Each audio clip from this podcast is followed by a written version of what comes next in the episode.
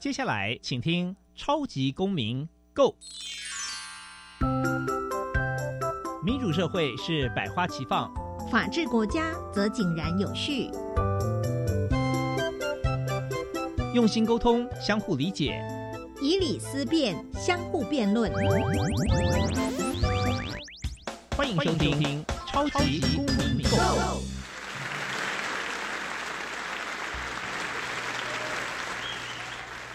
各位听众朋友们，大家好，欢迎再次收听《超级公民购》。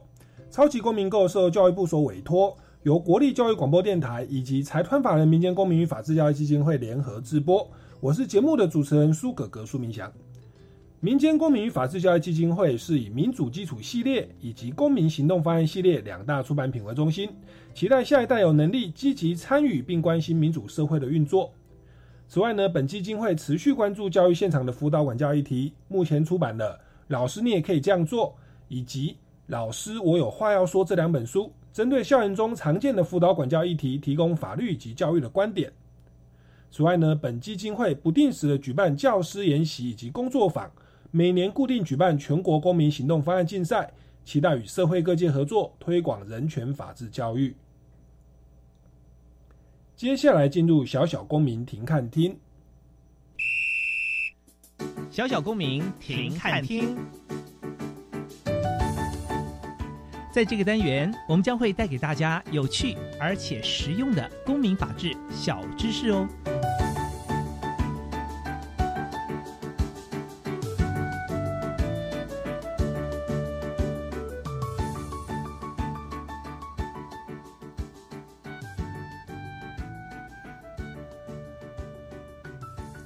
无罪推定原则为国际公认的刑事诉讼法基本原则，在我国刑事诉讼法第一百五十四条第一项也有明文规定：被告未经审判证明有罪确定前，推定其为无罪。法庭上法官应先推定被告无罪，若检察官提供的证据不足以确认被告有罪，被告应被判决无罪。无罪推定原则虽然为刑事诉讼的基本原则，但是在各国的司法实务上也经常有被违反的时刻。例如，我国监察院就曾在郑信哲案调查报告当中指出，该案的原审司法人员违反了无罪推定原则。无罪推定原则不只运用在法官、检察官、律师与诉讼当中的具体个案。同时，也是我们公民在审视一个案件的时候应该保守的原则。接下来进入公民咖啡馆。公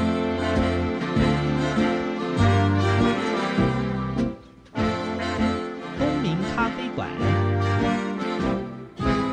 倒杯咖啡，跟我们一起在公民咖啡馆分享近期最具代表性的公民时事。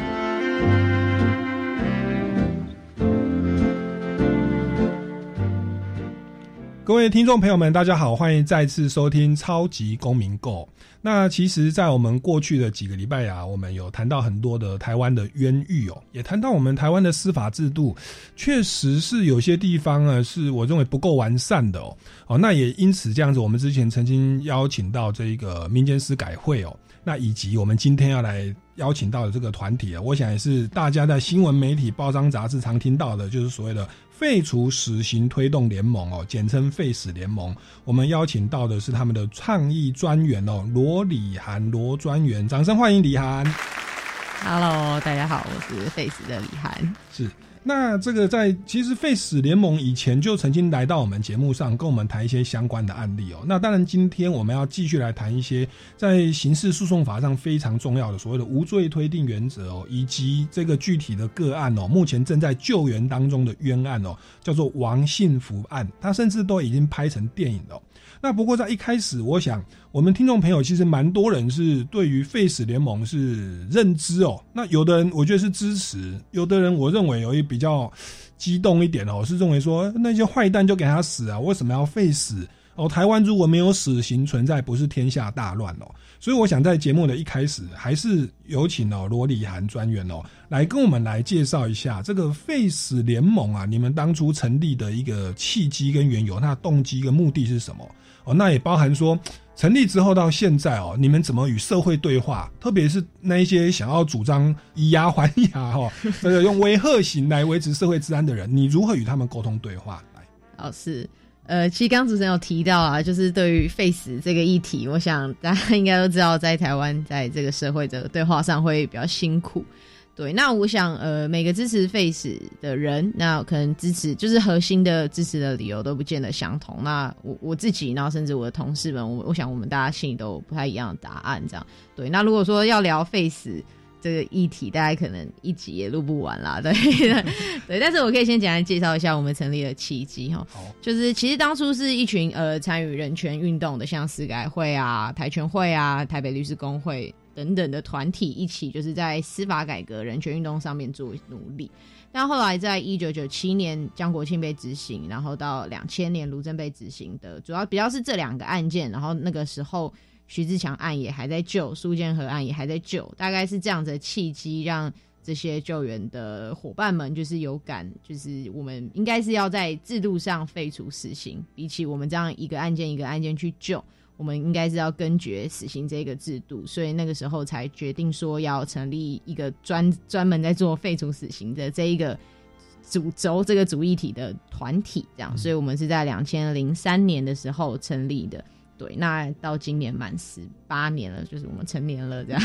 对对对对。那我我想各位听众朋友，对于死刑的存废，我们有媒体做过民调啊，台湾有七成的民众认为要维持死刑啊，透过威吓的手段来维护台湾的治安哦。那我想这个应该不只是一个小时，我 我们要谈一个学期哈，谈半年其实都谈不完，而且甚至没有一个定论哦。但是我想有一个论点哦，我们是可以去思考。我们之前听听我们的节目有所谓。的这个冤狱的很多的案件，它实际发生的，因为我们想一个很简单的推论，人不是万能的，司法制度是会有盲点的。那我们既然不能保障百分之百的判决一定是正确，那其实，呃，就是如果有冤案的话，我们让像之前有案件，他现在是还在监狱服刑的，这个这个错误跟损害，我们还可以承受，他甚至有被平反跟救援的可能。可是。如果在我们的冤判啦还不会啊还没有办法百分之百根绝的情况下，我们却让死刑存在，那今天假设真的有一个冤案，然后就枪决死刑了，他会变成不可挽救性呐，没办法挽回哦。那我想说，一个人有罪无罪哦，不是当事人说了算，也不是司法官说了算，也不是民众投票说他有罪就有罪。我想这个认为只有只有上天知道。哦，还有良良心知道，很多时候他以为是我杀的，都搞错了，也不是他杀的，你知道吗？哦，所以这种情况下，我认为我们的司法制度跟百姓可以多一些谦卑，然后也多一些呃，让这个冤案有平反再生的机会。啊，我我简单的说这个论点，它只是死刑存废的一个主主要论点了。那我想大家就可以理解哈，既然有冤冤狱的存在，那么就需要去废除死刑哦。那我我我想这边也想聊一下，我我我我之前啊。有有听说这个 Face 联盟的这个负责人哦，他们其实有时候会收到一颗子弹哦，或者受到一些威吓哦。那您本身在 Face 联盟担任专员，您担任多久了？那你从事这个工作，哎，我我我也蛮好奇的，您在做的工作会不会承受到一些压力？或你的亲朋好友说，哎，你是 Face 联盟的哦，您有没有承受到一些实际的状况？也跟我们谈一谈，好不好？哦，好啊，我我在我在 Face 两年半了，这样子的时间，对，那嗯，承受压力，我想，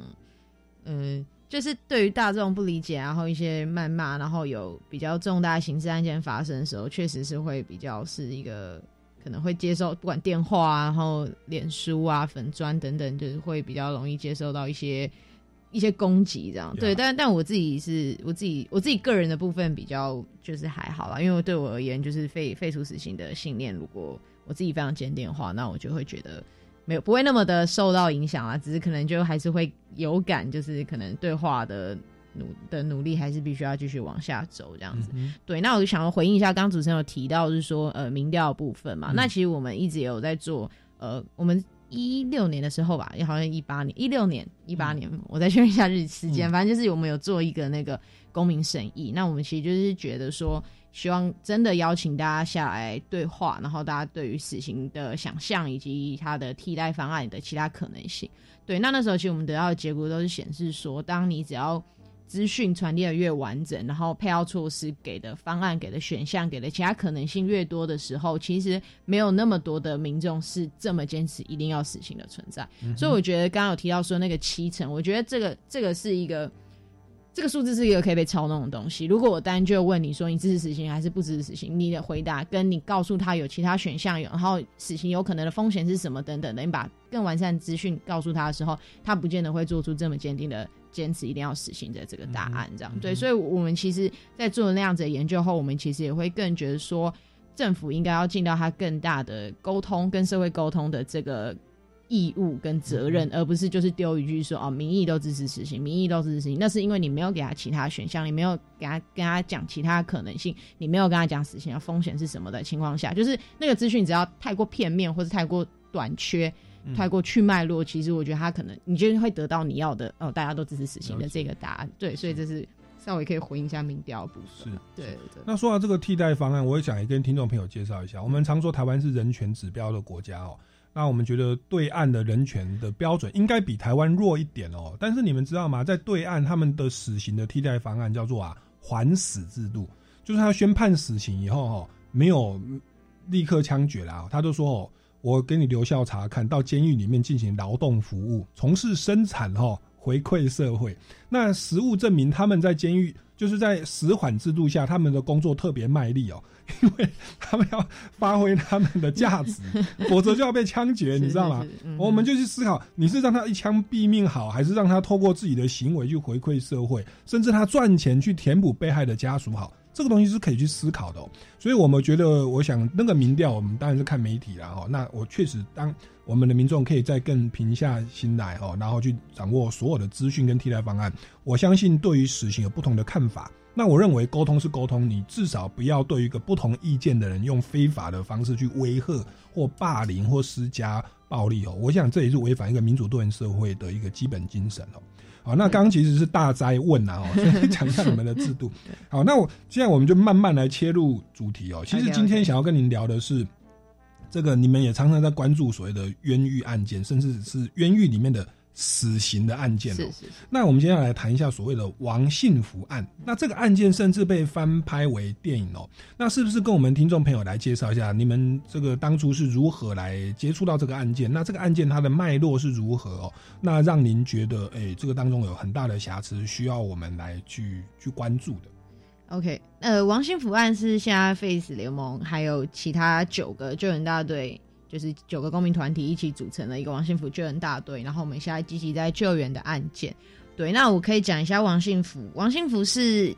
全台湾年纪最大的死刑犯，对他今年已经要七十岁了。哇！对，他是全台湾年纪最大的死刑犯，那他现在人在台南看守所。对，他就是等待，就是就是等，应该是等待救援中。就是我们很努力想要救援他，然后希望可以枪下留人，可以不要让他碰到执行的这一天，这样子。对，那就是一个很多团体下救援中的案件。那王幸福案呢？它其实呃，我可以先大概讲一下他的故事啦，就是他那个那个案件当初的状况哦。对，就是王幸福案其实发生在一九九零年的时候，一九九零年就是大家对，就是真的蛮蛮久，来算一下，李登辉总统时代，对，大概台湾还没有民选的时候，三十年前，三十年前左右的时间，二对三十嘛，我没算错。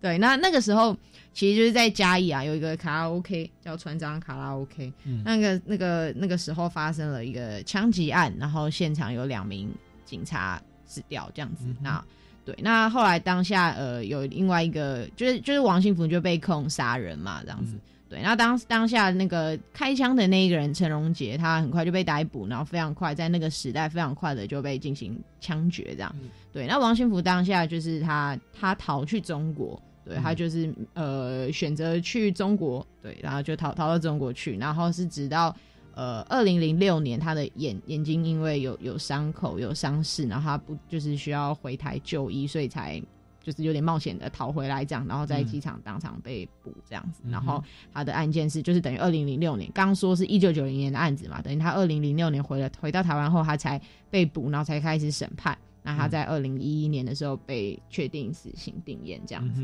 对，那这个案件就是，其实在，因为这个案件是二零一一年定验的案件，那其实那一年有非常非常多件死刑案件在那一年确定，那这是因为那个时候有个速审法的关系，嗯，对，那速审法也就是说，一定的年限间，如果法院没有办法确定一个案件的判，就判决没有办法确定的话，那他是法院是需要放人的，对，那他当然当初的利益良善嘛，是希望说在这个年限间。嗯，如果法院一直没有办法确定，那我们没有办法，不应该不应该一直无条件、无上限的羁押被告？所以说有这样子的速审法定出来，可能那时候大家就会讥称这个速审法像是速死法一样嘛，就是因为到时候那个二零一一年的时候，就有很多案件是。还应该还可以再调查更仔细，或者说案件可能还有其他疑虑，可是为了要那个再压在这个年限之内，所以那一年就匆匆的，就是蛮仓促的，匆匆忙忙的确定了很多死刑案件。那所以我们现在在救援的，像包含邱尔顺案，也都是二零一一年那一年定验的案件。所以我们后来回头看，会觉得那一年就是定验了很多我们觉得案件有非常大疑虑的案的的案子，这样子。对，那这是岔开讲诉审法的部分。那不好意思，请教一下哦，那他。二零一一被判决死刑确定，是那我们在执行的时限上有没有说，哎，判决之后几年没有执行死刑也要放人啊？那或者说我们目前的死刑的执行，它的程序现在是怎么样被卡关？是不是法务部长不签名是不能枪决的？可是好像在这十年，部长还是有签名，有些人嘛，好像还是枪决了一些人。是那我们的这个案件，它为什么到现在是没有被执行？怎么样有有办法十年不执行？嗯，其实因为因为我我想在台湾，其实，在二像在二零零六到二零九是有短暂停止执行死刑嘛。嗯，那其实我我相信台湾在在国际上是有希望可以朝向废除死刑的方向迈进，所以在执行死刑的人数上，其实都有不不不比以往那样子嘛，就是有越来越下降的趋势。但是就是毕竟没有。停止执行死，现在又没有停止执行，就是其实二零零九过后，国民党执政，然后就恢复继续执行死刑。到现在，呃，蔡英文政府在执政后，其实这这个他的任期下也是有执行死刑的经的的经验，有两两起执行死刑的经验，在蔡英文政府任内啦。对，那呃，至于说怎么样执行，怎么样选择要执行谁，那我想他们在呃法律上一定会有一些评估。那至少最基本的就是这个死刑犯必须要身上没有任何救济。也就是说，他并没有提出可能再审、非常上诉或是释宪等等的，就是救济，要必须要完全没有他才有办法，就是选这个人。因为也就是说，如果有的话，那可能就是这个案件这个死刑犯他有一些疑虑或者他有些问题，他其实还是希望可以在诉诸法律救济的程序。那这样的情况下，其实是不能执行的。对对对，那剩的当然还会有一些他们内部的评估，包含说死刑犯的身心状况啊，然后他在看守所的表现等等，其实应该都会列入。法部在执行人的时候会会参考的依据，对，但是最最必须要遵守恪守的原则，就是他必须要身上没有救济，这样对。但是王幸福案在就王幸福本人在二零一一年被定验的时候，后来那个时候。包含娟张娟芬，然后林心怡，就我们废除刑的警长，就是他们等人就开始看见这个案子的问题，所以其实我们蛮快的，在一一年就已经组了律团，然后一二年、一三年陆续都有帮他提再审、提非常上诉、提释宪等等的救济，希望就是可以透过司法的程序跟行政的程序，就是看有没有办法再给王幸福一个平反的机会。所以等于其实一路以来都有在做其他的救济，所以。这应该也是，就是说这个案件还有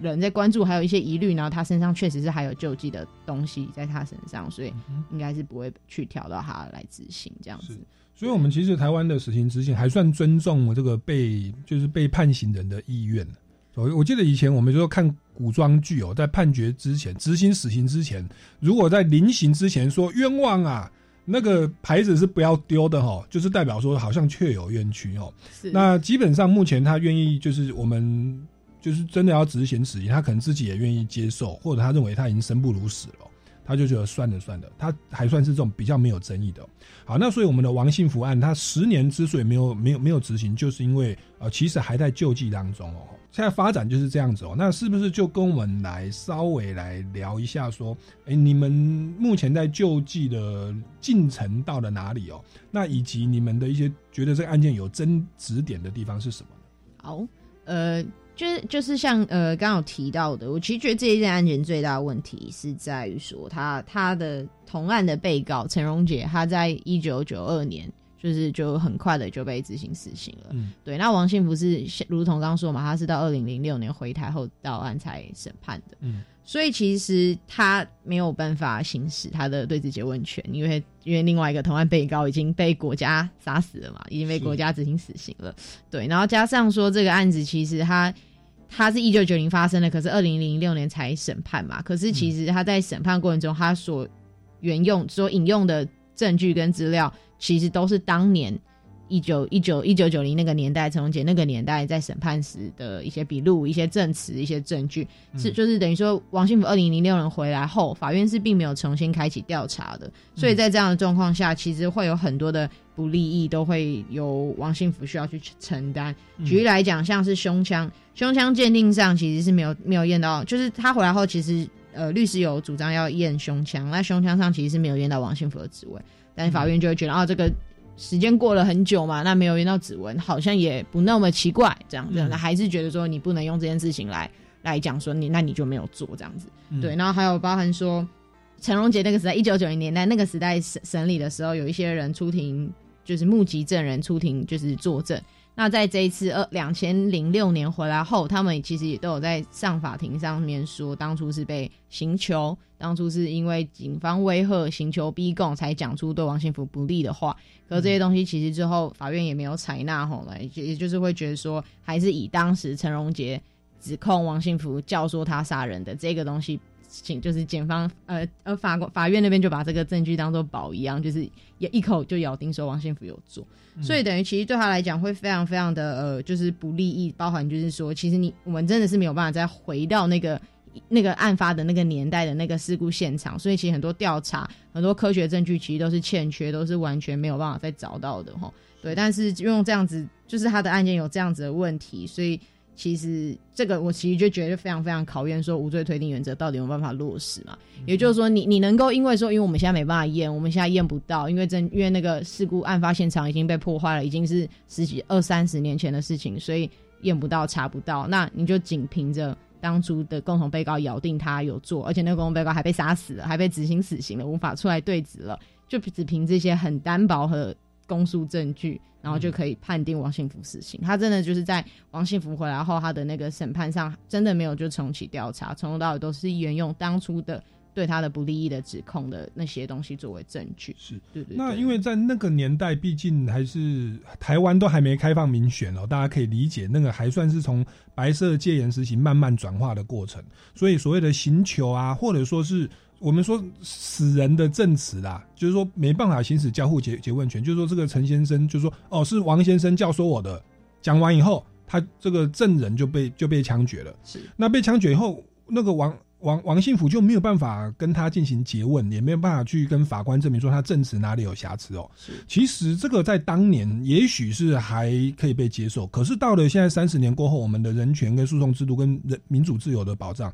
其实我们回过来看，那个是非常啊这个戒严时期的比较不尊重人权的做法哦。所以我们这时候再来看，哎，其实这个就有蛮多冤狱的存在的可能哦。那我们先进一段音乐，我们待会就要来继续来了解哦，这个王幸福案哦，呃，既然有这样的瑕疵哦，我们现在是如何来进行救济？那我们在休息这段时间，我会播一段音乐哦，这段音乐叫做《仰望》哦，我觉得也算是鼓励我们这个被冤枉的这一些人犯哦，或者是在我们在生活当中，因为疫情或者生活的压力哦，你这个人生觉得非常的痛苦，没有盼望，所以这个台正宵哦歌手他就邀集了九位歌手来唱的这一首《仰望》，希望可以鼓励大家。那这些歌手还有何方啊，哦入围金曲奖的蔡家珍啊，还有张云京哦，这个艾辰啊，哈，以及啊主持人苏格格我啦，哈，也是里面的一位歌手哈。我以前参加歌唱比赛哈。好，那所以我们来听一下这个音乐，立刻回来我们节目的现场。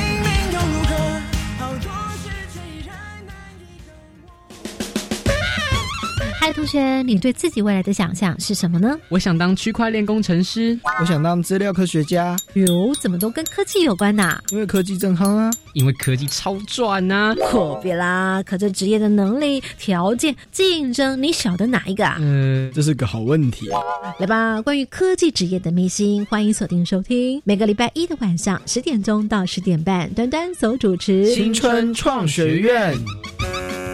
本部经管学产店面可公证，招租中，紧邻捷运永春站五号出口，交通方便，适合店面、商业办公以及工作室使用。有兴趣者请不要错过哦。你在做什么广告？这个不动产出租收益全数挹注扶持弱势学子。这是好事耶！嗯，相关招租资讯，请参阅教育部全球资讯网便民服务学产基金资源区标租公告讯息。以上广告是由教育部提供。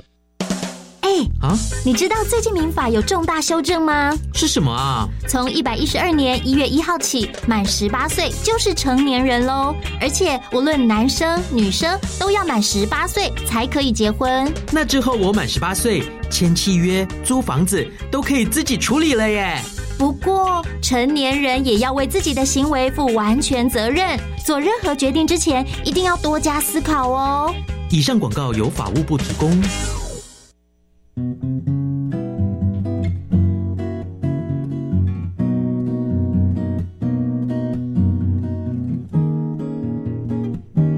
我是苏命苏米恩，你现在收听的是教育电台。Open your mind，就爱教育电台。耶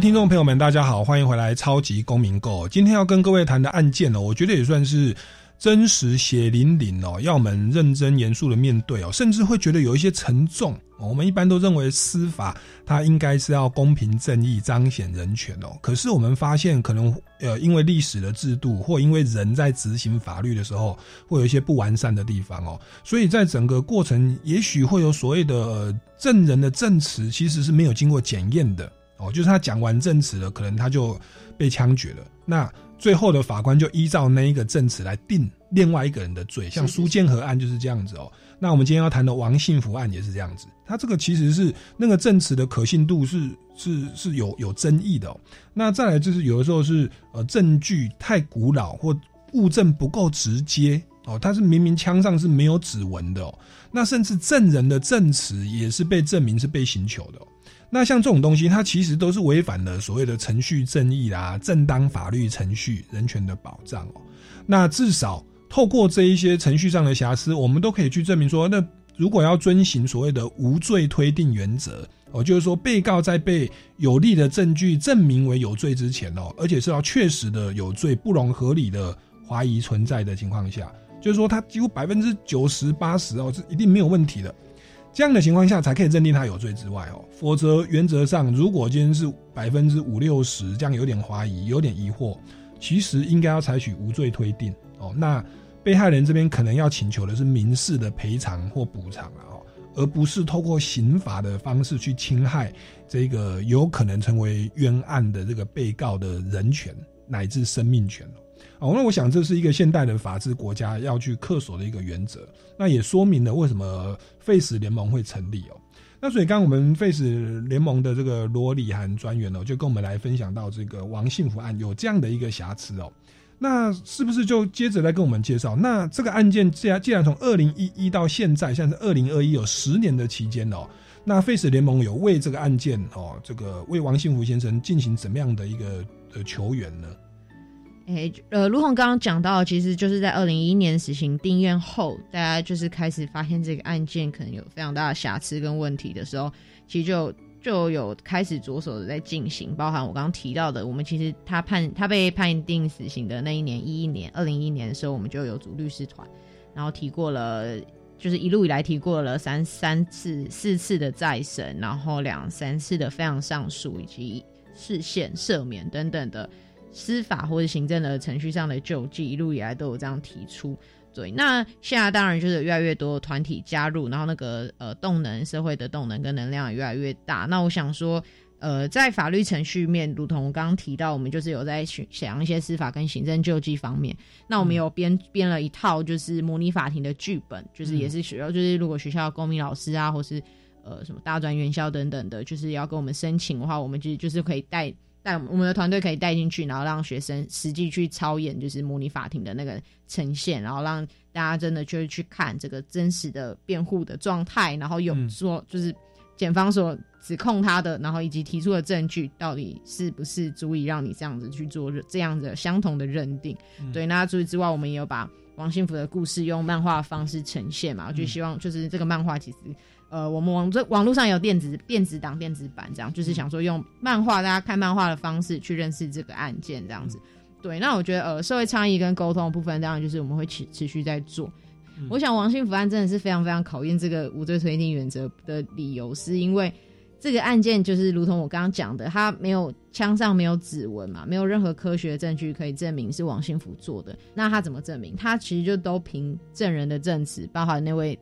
被枪决的陈先生、陈荣杰先生，他的指控，以及其他人之前在庭上因为可能被被被被刑求或者是干嘛所做出的证证词的这个东西，去去认定王幸福的死刑嘛。但是其实证人的证词这个东西是非常非常脆弱的啊，包含说你你不讨论他是不是被刑求，他是不是被逼供，你光是人的记忆这件事情就不是那么可靠，就是你没有办法就是。没有，就是没有办法仅凭着人家说过的记忆，人家说过话，就算我退而求其次，这个人并没有想要害他，他单纯就是记错了呢。就是你这用别人讲过的话去咬定一个人有做这件事情，而没有任何其他的补强证据，包含科学上的指纹啊、鉴什么任何的鉴定等等的，没有任何科学的证据补强，就用人家讲过的话就认定一个人死刑。我觉得这件事情就是真的是可以考验每个人心中。你对无罪推定原则的想象，这样子，那以及就是这这个案子其实还有个非常非常大的问题，就是我刚刚前面漏讲了，就是其实王幸福没有任何杀人的动机，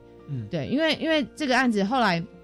认定的陈荣杰，他其实有一个大哥叫做李庆林，就是在这个这个故事里面的另外一个角色，他是我刚刚前面漏掉了，他就就是一个李，就是陈荣杰的大哥叫李庆林，后来又查到说那个李庆林之前就是跟在场就是在现场的那两名。被枪杀的警察曾经有，就是曾经这个警察有查查获李庆林的赌场，等于就是这个警察有办过李庆林的案件。对，那那李庆林是陈荣杰的大哥，并不是。呃，就是李庆对李庆成龙的大哥王幸福，并不是成龙杰的大哥，就是他那个大哥大哥小弟之间的关系线，其实就是这个被枪决的成龙，他的大哥是李庆林，所以非常有可能是李庆林请教唆成龙杰做这件事，这个可能性其实是高过于王幸福他为什么要越过线去命令别人的小弟，就是命令一个别人的小弟去枪杀，以及王幸福并没有找到任何他需要杀掉这两个警察的杀人东西。对，那那对对他而言就是。仅凭着王幸福，就是就是王幸福可能在现场的一些纠纷，然后就认定说，哦，王幸福可能就是当场当当天跟警察有过节，所以想要杀他，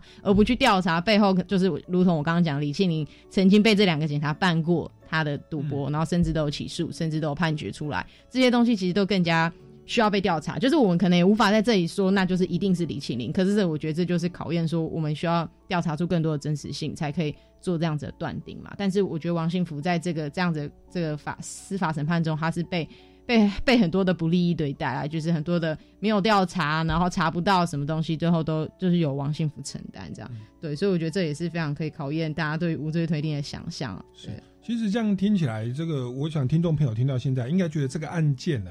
这个蛮值得怀疑的地方蛮多的啦，那那至少你要能够去证明被告确实有罪，这个确实我觉得是容有合理的怀疑的存在哦。所以如果我们真的去去遵守所谓无罪推定原则，我想社会大众哦，或者我们听众朋友，我们会大致觉得这个案件，如果你真的要枪决哦，我觉得是有疑惑的。那那只是说这个东西是所谓社会倡议啊，或记者会，或者是媒体的关注，包含电影乃至这个漫画哦。我手上这边有一本啊，叫做《幸福》啊，就是王幸福的幸福啦哈，它是呃相信的信哦，然后福气的福哦。那这本漫画叫做《幸福》啊，它不太幸福啊哦，幸福不幸福哦，这个又有一点谐音哦。嗯，那其实我觉得是呃，也让大家可以透过这个手册绘本哦，快速去了解这个案件是怎么回事。那我想，我这边想要问的是哦，我们 Face 联盟除了这个社会倡议之外哦，透过这种呃，不管是模拟剧本啊、模拟法庭、记者会方式之外，你们目前对于这个案件，呃，在刑法上、刑事诉讼制度上，或者是法律制度上，因为我们知道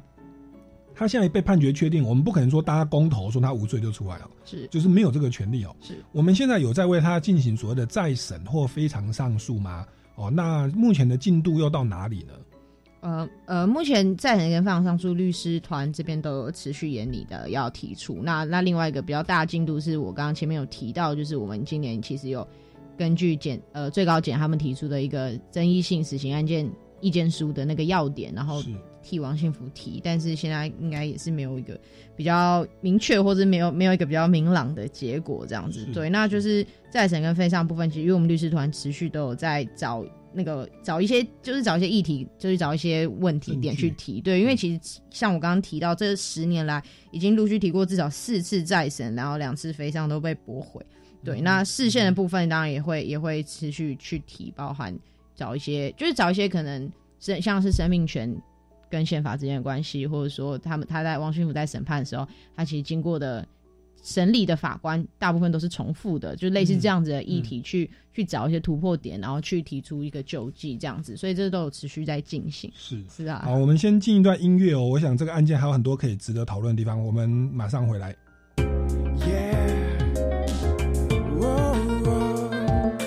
Open your mind，就爱教育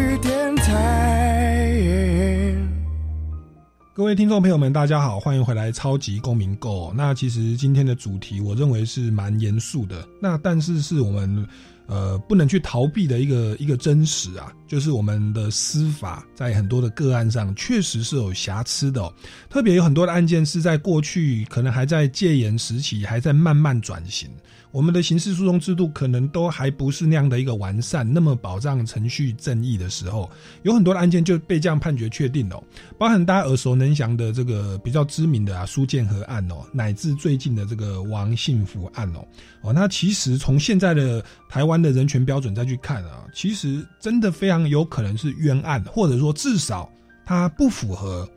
无罪推定原则哦。好，那像刚刚我们这个罗里涵专员哦，就跟我们提到说，这个案件哦，确实有这样的东西，有这样的争议。那也我们有再审，也可能被驳回，非常上诉也被驳回。那目前还在尝试最高检察署那边的冤案的处理的这个研讨跟意见书啦，吼，那还要看怎么办哦。但是我觉得算是不幸当中的一个一个曙光，就是我们目前的政府在执行死刑的时候，基本上还算是尊重被枪决的人的意愿哦。就是如果他还在救济当中哦，哪怕结果还没有出来，但是我们还算是暂缓执行死刑哦。哦，那所以这个案件拖了十年哦，那我们还要再继续的努力。那当然说这边也就牵涉到了哦，这个我们一般的民众，我们听众朋友听到了。哎，有这样的一个冤案存在，我们可以做什么样的回应或响应，或者是支持，甚至说给立法委员进行修法澄清，或者说给总统方面申请特赦等等哦。那是不是来跟我们来分享一下哦？Face 联盟需要我们一般社会的公民可以进行怎么样的协助呢？呃，好，就是诚如刚刚讲的，我们现在就是有。那个拍了电影嘛，然后有呃模拟法庭的剧本等等，然后我们做成漫画啊上网这样子。对，那其实就是这些东西，这些素材都已经出炉了嘛，那是非常希望说大家可以持续的，呃，像假设呃放电影的部分，我们现在其实就跟大专院校合作，只要学校。团体或老师来跟我们申请放映，我们基本上就是可以带着电影进去你们的教室，进去你们的课堂放放播放电影，然后就是跟大家再再一次讲解这个案件这样子。所以其实这个申请放映的部分是持续都有在进行，然后模拟法庭也是，就是只要学校同学、老师有这个意愿、有这个想法，其实都可以来跟我们接洽。那我们都是非常愿意，就是从校园、从教育的面向着手，然后就是去把王幸福案推广出去。对，那再来的话，就是其实我们今年八月、九月的那个时候，我们有跟一个 YouTuber D K 合作，那他是帮我们非常多的忙，就是我们跟他讲了这个案子，然后他。他是一个 YouTuber 嘛，他把它拍成影片，然后这个影片现在在 YouTube 频道上，大家可以去搜寻，就是 DK 的王幸福的影片这样子，那去可以用那个案那个影片去认识这个案子，去了解一下这个案子。对，那再来的话就是可以关注呃审判王幸福的粉丝专业，那这个粉丝专业其实陆续都会有 PO 一些，就包含说我们明年可能预计在跑的电影的场次。或者说我们可以去哪里做宣传，哪里办活动等等，都可以在粉丝专业上锁定。就是大家其实可以就是持续这样子的关注啦。那或者说甚至说真的有些朋友其实会问我们说，希望可以写信啊，或者是什么方式声援王幸福，那其实都还蛮欢迎的。所以其实都可以关注我们粉丝专业。法律面向当然就是我们。一直都有组律师团，然后一直都有关注，然后守就看守着这些案件。但是我觉得倡议的部分还是会非常需要越越来越多人知道，越来越多人听闻这个故事。然后，呃，其实像我刚刚有讲到的，未来大家可能都有成成为国民法官的机会，成为需要审理这些案件的陈审法官的国民法官。对，那其实我觉得透过这些案件的过程，再让大家重新去思考一下，把你自己放在这样子的位置，你会怎么看待这个案件？你怎么看待人权？你怎么看待？这些司法的议题，我觉得这个是呃大家可以做的，但是我觉得这个进程当然很慢，不是说呃我们明天立刻看到成效。可是我觉得这也是长期以来我希我们希望推动的，就是让台湾有更好的司法的系统，然后司法改革的环境这样子。对。那其实我之前在节目上也说过，我们如果在学校被同学霸凌哦，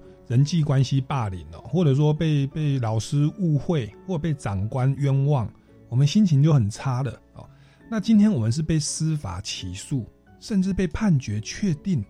而且还是死刑啊！大家可以可想而知那个心情有多么，你的人生几乎就是一个冤屈啊！然后呢，一个一个黑暗。我我之前在法院有当过公务员啊，我当时在吃饭的时候就遇到一个人，就是苏建和。我看到他本人，嗯，看到他本人的时候，他的身上他的那个眼神，他的那个压力啊，你会觉得他，我觉得他已经瘦的像个骷髅头一样啊，就是。他很不快乐，那个样，我觉得这样的一个冤案，他是呃，就算你不枪决他，你都几乎是毁了他的人生，从外在到身体到心理。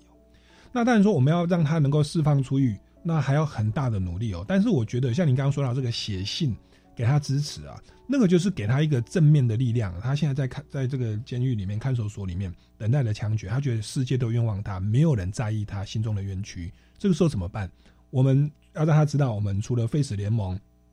在为他进行社会的倡议之外，其实人手一信给他一些鼓励的话，让他知道有这么多人在关注他，在支持着他，在相信着他。我觉得对于他的求生意志，他今年已经七十岁了，对于他的求生意志、心理状状态，我认为这个都是呃非常有价值啊，非常有意义的事情。所以，我们身为一个小小的公民，我们听到这个，希望也可以来多多支持 Face 联盟哦，人的的的这个相关的活动。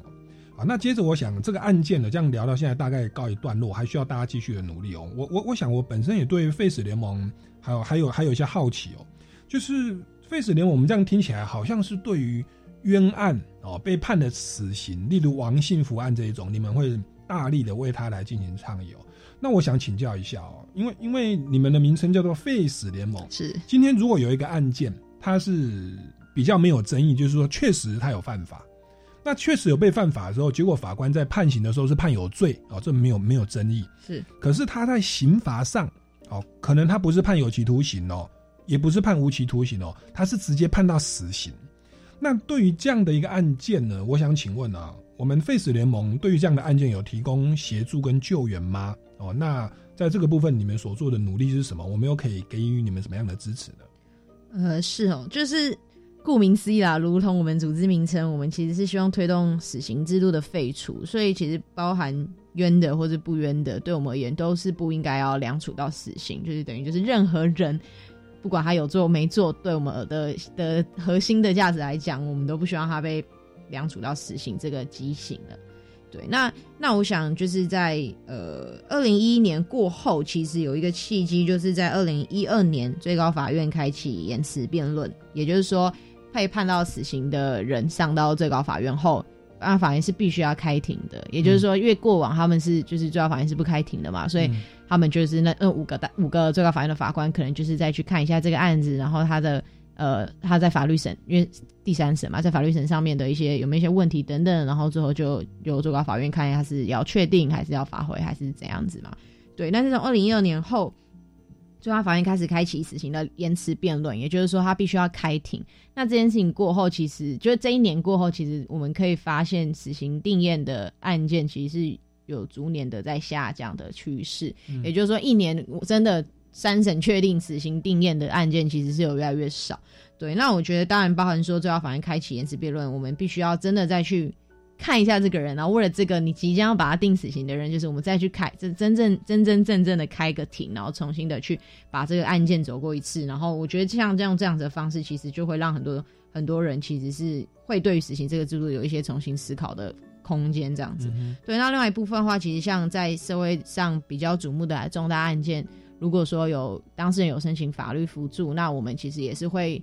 就是跟法服有一些合作，然后去协助这样子的当事人，就是我们希望可以提供他至少非常非常完善的正当法律程序的保障，包含说律师有没有律师的协助，而且是一个我们觉得是一个律师全辩护的方式，也就是说从侦侦查阶段，然后起诉，然后一路到一审、二审、三审，整个过程应该都是要有律师的协助跟保障。我觉得这对我们而言是一个，就是不论他今天是所谓的罪证确凿还是冤枉的，我觉得这都是一个生而为人，他必须要。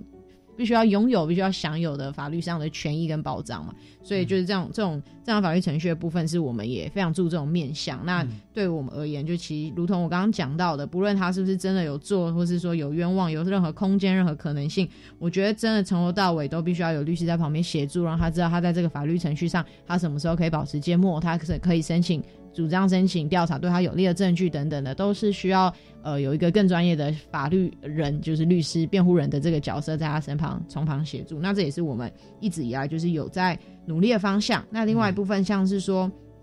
在开庭的时候，我们其实现在近年来其实可以看到，大概就近三年来吧，大家可以看到就是说在。呃，量刑上面就是论罪量刑的二分，它越分的越来越细致。然后在量刑的这一块，我们会花更多时间去琢磨，就包含说有没有做精神鉴定，有没有做心理横鉴，甚至现在近几年我们有另外一个主张，就是希望做量刑前的社会调查，就是我们希望可以真正的把这个加害者的生命历程再走过一次。这个量刑前社会调查里面的那个，就是会做出一个报告嘛？那我们觉得在这个组成。这个量刑调查的组成团队里面，必须要有各种专业，包含社工、包含心理师、医师、犯犯罪学等等各个领域的人组成一个团队。然后我们真的把这个加害者生命间走过一次，就是这样子，比较去细致化量刑这一块部分。那我觉得其实这对于最后法法法院在真的检视这一个人、检视这一个犯罪的时候，其实都会有一些影响。那我觉得。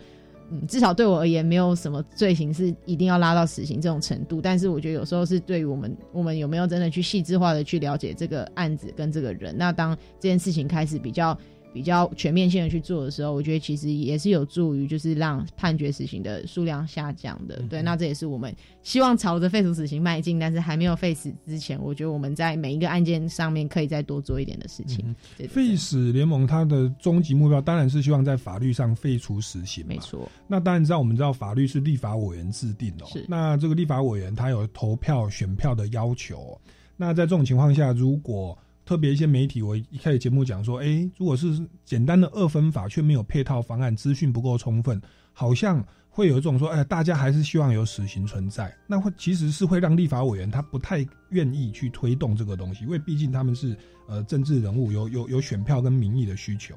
啊。那在这样的一个困境之下，我觉得你看废死联盟他是蛮务实的，他认为那至少我们从正当法律程序的保障哦，每一审都应该。这种重大案件要有刑事的辩护人哦，然后包含说这个在量刑的部分，最近有一个妥适的量刑法，对不对？哦，那让这一个犯罪对的人哦，我们说他今天会做这个事情，他一定是从小到大整个过程这样累积而来的哦。让法官在判刑的时候能够多一些去斟酌这个部分，他就可以在实质上减少了死刑判决的做成哦。那至少，如果这些都做做做，法官还是判死刑的哈。至少我们目前我们还是呼吁哦，就是我觉得我们目前在执行死刑的数量是少的哦。那他的有一个，我想也是行政上的一个裁量权，就是呃，如果被判死刑的人，他还没有认完全的心理接受，他还在寻求救济的过程，我觉得，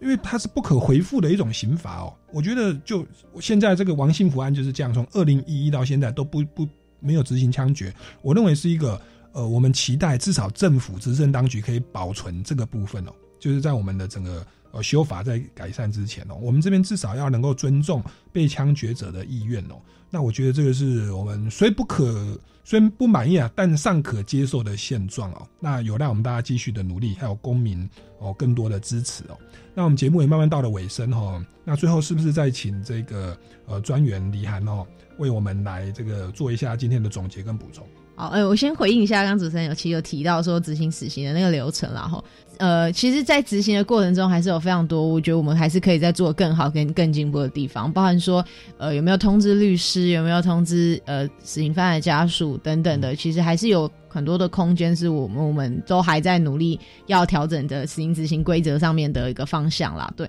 那刚刚提到的那个救济，我觉得至少那应该是一个最。最低度，但是需要保障的，也就是说，你要真的要确保这个人是没有任何法律救济的情况下，你才可以去执行。但因为其实这这部分应该也是避免说执行，就是呃政府团队杀错人嘛。也就是说，就是到案之后，他还有提一些法律上的救济，那可能就是他的案件上确实还有一些疑虑，还有一些有一些希望可以重新审判的可能性。那这样的情况下，你去你就是去恣意的呃就执行，其实是非常危险的事情啦。所以我觉得，当然就是这这部分是。期待政府继续继续要一定要落实的部分啊，就是其实法规有规定啦，就是说一定要是没有救济的死刑犯才要可以被执行。但是当然就是执行的规则上包含通知家属啊，然后几天前几天前要告知，还是说那个到底他们审议讨论要执行谁的那个流程是可以怎么样的更透明化，或是更。更有一个依据，也不是说随便抓了一个人就乱执行等等的，或者说在做更详细的呃刑犯的呃身心理的状况的检视，然后才去才去主角。因为毕竟我们现在也是两公约的缔约国嘛，其实对于